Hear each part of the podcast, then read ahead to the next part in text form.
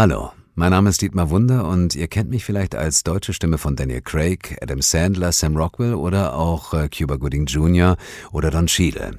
Und ihr hört Connect Radio. Viel Spaß. Ja, das ist richtig. Und damit herzlich willkommen zu einer neuen Ausgabe des Connect Radio Podcasts. Mein Name ist Artin.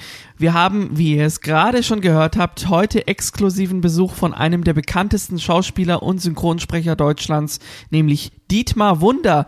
Er ist unter anderem die Stimme von Daniel Craig, wirkt in Hörspielen und Hörbüchern mit und ist auch als Moderator aktiv.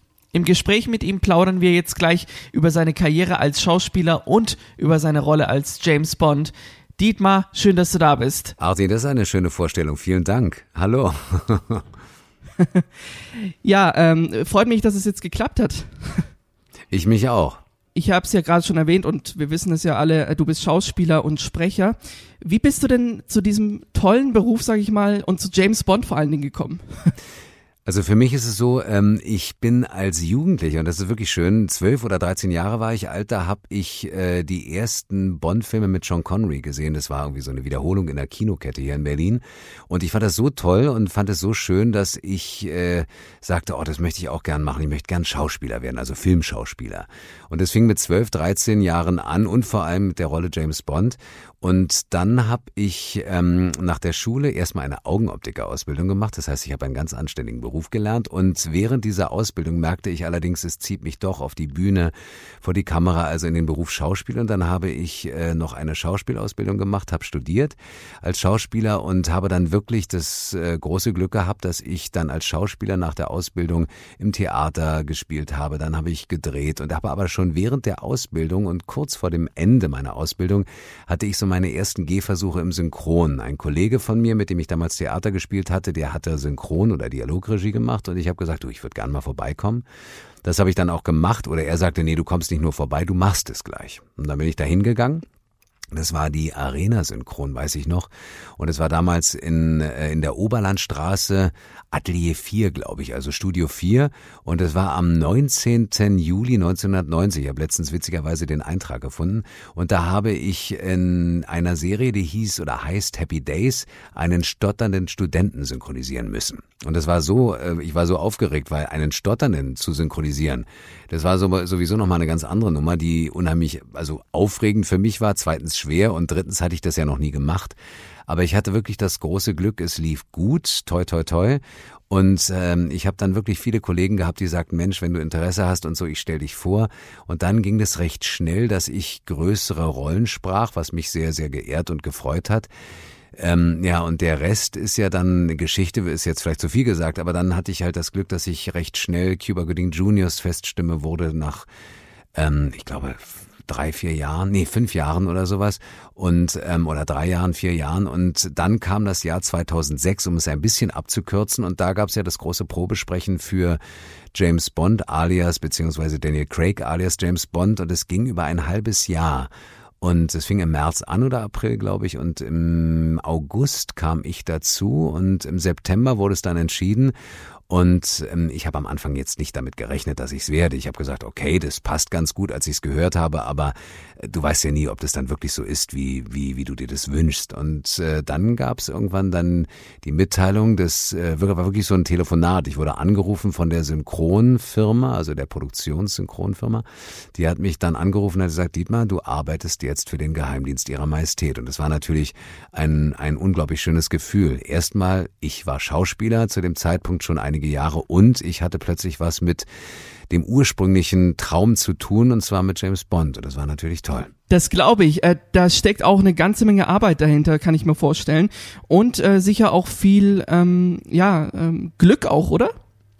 Ähm, Glück ja schon natürlich. Also du musst die richtigen Leute zum richtigen Zeitpunkt treffen und ähm, aber letztendlich ist es natürlich auch eine Frage des, ähm, dass du dich dann bewähren musst. Also das Glück alleine reicht nicht. Das wirklich was Glück ist, ist, wenn du die Leute triffst in den richtigen Momenten, die dir sagen, pass auf, du hast hier eine Chance und die musst du dann natürlich selber erstmal, du musst dich dann erstmal behaupten sozusagen. Und von daher ähm, hat das natürlich auch was mit Arbeit, mit Disziplin zu tun und auch mit einfach einem, mit einer Leidenschaft zur, zu dem Beruf einfach. Verstehe, ja. Ähm, jetzt gibt's ja auch andere Berufe, jetzt äh, zum Beispiel Leute, die im Büro arbeiten oder die jetzt als Handwerker tätig sind. nur zwei Beispiele. Und die sich jetzt auch vielleicht gar nicht vorstellen können, wie dein Alltag als Schauspieler und Sprecher aussieht. Kannst du das kurz mal erklären oder beschreiben? Also letztendlich muss man sich das so vorstellen, wenn wir jetzt mal kurz sagen, ich bin jetzt als Schauspieler im Synchronstudio. Da ist es so, dass ich dann morgens, meinetwegen wirklich um neun oder um zehn im Studio bin. Und äh, in dem Studio, das besteht dann aus einer aus einem Aufnahmeraum und einer Regie, mal größer, mal kleiner. Am schönsten ist es wirklich, wenn die Studios groß sind, so dass man sich halt wirklich ähm, richtig bewegen kann und sowas. Und ähm, dann ist der Film in ganz viele kleine Dialog Fetzen, sage ich immer, also Takes, Dialogabschnitte unterteilt.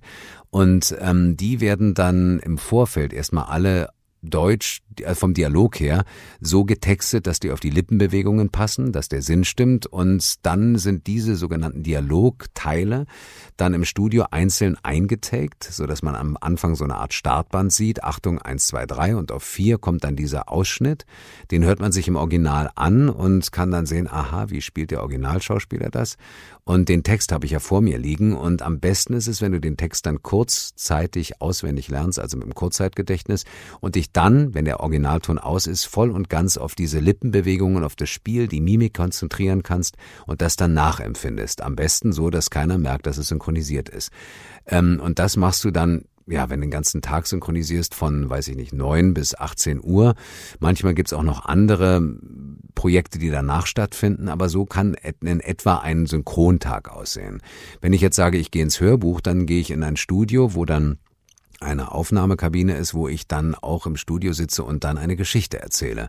Was wiederum auch total schön ist, weil ich ja dann mit meiner eigenen Interpretation des Buch vortragen kann, in Zusammenarbeit mit einem Regisseur oder einer Regisseurin.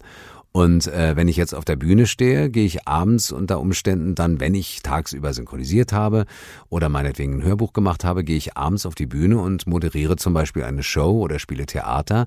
Oder wenn ich drehe, habe ich das Glück, dass ich am Morgen meinetwegen äh, zum Set, also zum Drehort gefahren werde oder selbst hinfahre und ähm, dann am Drehort selber als Schauspieler selber vor der Kamera stehen kann. Also ähm, du merkst schon, der Beruf ist so abwechslungsreich und ich bin so dankbar, dass ich all diese Bereiche wirklich ausleben darf und das ist wirklich eine Erfüllung.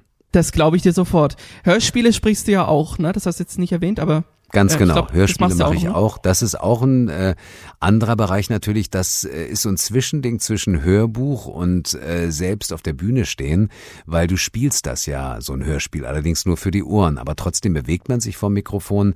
Natürlich nur so, dass das Mikrofon es nicht auffängt, so dass man keine Geräusche macht, aber dass man im Grunde genommen trotzdem so vom Spiel her sowas tut wie vor der Kamera stehen oder wie auf der Bühne. Und das ist natürlich auch wieder ein Fach, was wahnsinnig viel Spaß macht. Ja, jetzt hast, also man hört schon auf jeden Fall raus, dass du es sehr gerne machst, diesen Beruf, Schauspielerei und äh, auch Sprecher, also Synchronsprecherei. Ähm, was fasziniert dich denn ganz konkret an der Schauspielerei jetzt? Also was mich wahnsinnig fasziniert und immer schon hat, ist, dass ich die Möglichkeit habe, in andere Rollen zu schlüpfen und beziehungsweise ähm, Situationen zu erspielen, die du unter normalen Umständen im normalen Leben vielleicht gar nicht spielen könntest. Und diese Möglichkeit zu haben, zu sagen, du weißt du was, äh, also den Spieltrieb eines Kindes nicht zu verlieren und äh, dabei glaubhaft zu sein und es so umzusetzen, ich glaube, das ist das Faszinierende. Wichtig für mich ist natürlich auch immer, dass ich sage, gut, das ist ähm, meine Spielwiese, um es mal so zu nennen, aber ich gehe natürlich auch von dieser Wiese runter, durch den Bühnenausgang meinetwegen, und dann bin ich wieder Dietmar, der Privatmensch, ja, und das ist für mich ganz wichtig, aber die Möglichkeit, einfach mal sich auszutoben in alle möglichen Bereiche, natürlich ist es fasziniert, auch wenn du jetzt mal irgendwelche verrückten Charaktere, Charaktere spielst oder meinetwegen auch ähm, äh, böse Rollen oder sowas, wo man sagt, gut, das kannst du dann mal in Grenzbereiche gehen, die du einfach halt im normalen Leben niemals machen würdest, weil so als Mensch bin ich ja natürlich nicht. Aber das mal einfach spielen zu dürfen, das ist die Faszination und gleichzeitig der Reiz, würde ich sagen. Jetzt kommen wir nochmal zurück zu James Bond. Das ist ja ein britischer Agent. Ähm, gibt es etwas oder irgendetwas, das du persönlich mit Großbritannien verbindest? Und wenn ja, was wäre das? Also unabhängig jetzt vom Brexit und alle Sachen, die damit zusammenhängen, ist für mich dieses britische, dieses elegante, was natürlich James Bond beziehungsweise die Romanfigur von Ian Fleming dann einfach ausmacht, das fand ich immer schon faszinierend. Dieses leichte, in Anführungszeichen, weltgewandte haben und auf der anderen Seite einen unheimlichen Stil haben, egal ob es die Kleidung ist, ob es die Autos sind, ob es die Art ist, wie man sich bewegen kann weltweit. Also als, als diese Figur James Bond und dieses britische, dieses ähm, elegante und gleichzeitig trotzdem lebensfrohe. Das finde ich sehr interessant. Und äh, ich war jetzt gerade, wann war ich denn? Im Herbst war ich in London und hatte dieses wunderbare Musical ähm, Hamilton gesehen und da war ich für anderthalb Tage in London und fand es so schön, einfach von der Art her. Ich fand es sehr freundlich, sehr nett. Äh, die Menschen einfach auch und die Kultur hat mir auch sehr gut gefallen. Also ich würde sagen, so eine Kombination, also gerade was James Bond angeht, dieser britische Lebensstil, dieses elegante und trotzdem weltgewandte und äh, manchmal auch etwas humoristische, das finde ich einfach sehr, sehr angenehm und sehr sympathisch. Sehr schön. Für alle, die jetzt sich denken, äh, wow, eine Karriere als Schauspieler oder auch als Sprecher zu starten, das möchte ich auch, auf jeden Fall. ähm, was gibst du diesen Leuten als Tipp mit auf den Weg?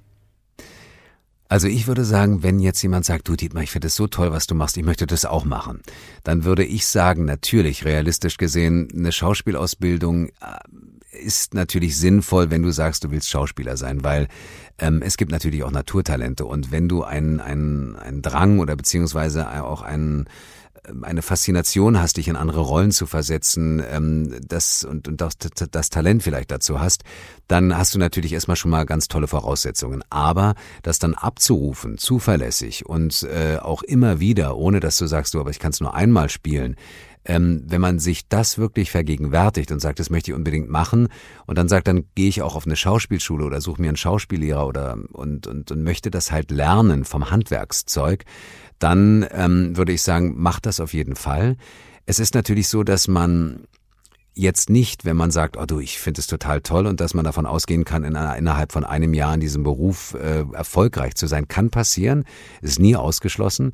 Aber es ist natürlich so, das kann auch ganz viel mit Disziplin oder hat sehr viel mit Disziplin, Zuverlässigkeit und unter Umständen auch einen langen Atem zu tun. Ne? Also es ist nicht selbstverständlich, wenn man einmal im Synchronstudio war, dass man dann gleich danach größere Rollen spricht und, und, und spielt. Das ist etwas, was ich auch ähm, realistischerweise ehrlicherweise gerne auch dann sage, du, es ist, kann auch hart sein, es kann auch sein, dass du warten musst, dass es etwas dauert.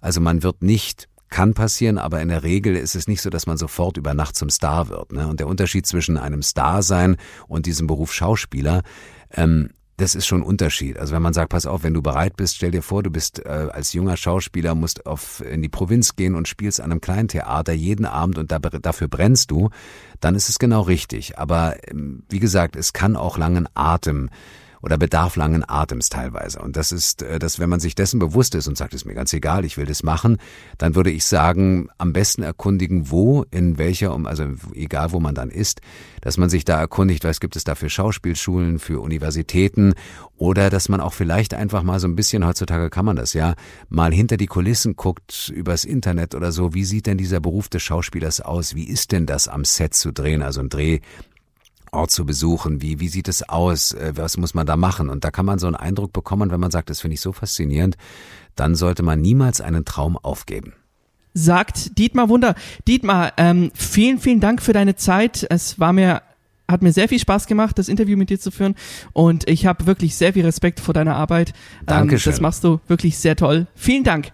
Gerne. Ja, vielen Dank nochmal, Dietmar Wunder, gerade eben hier bei uns im Gespräch.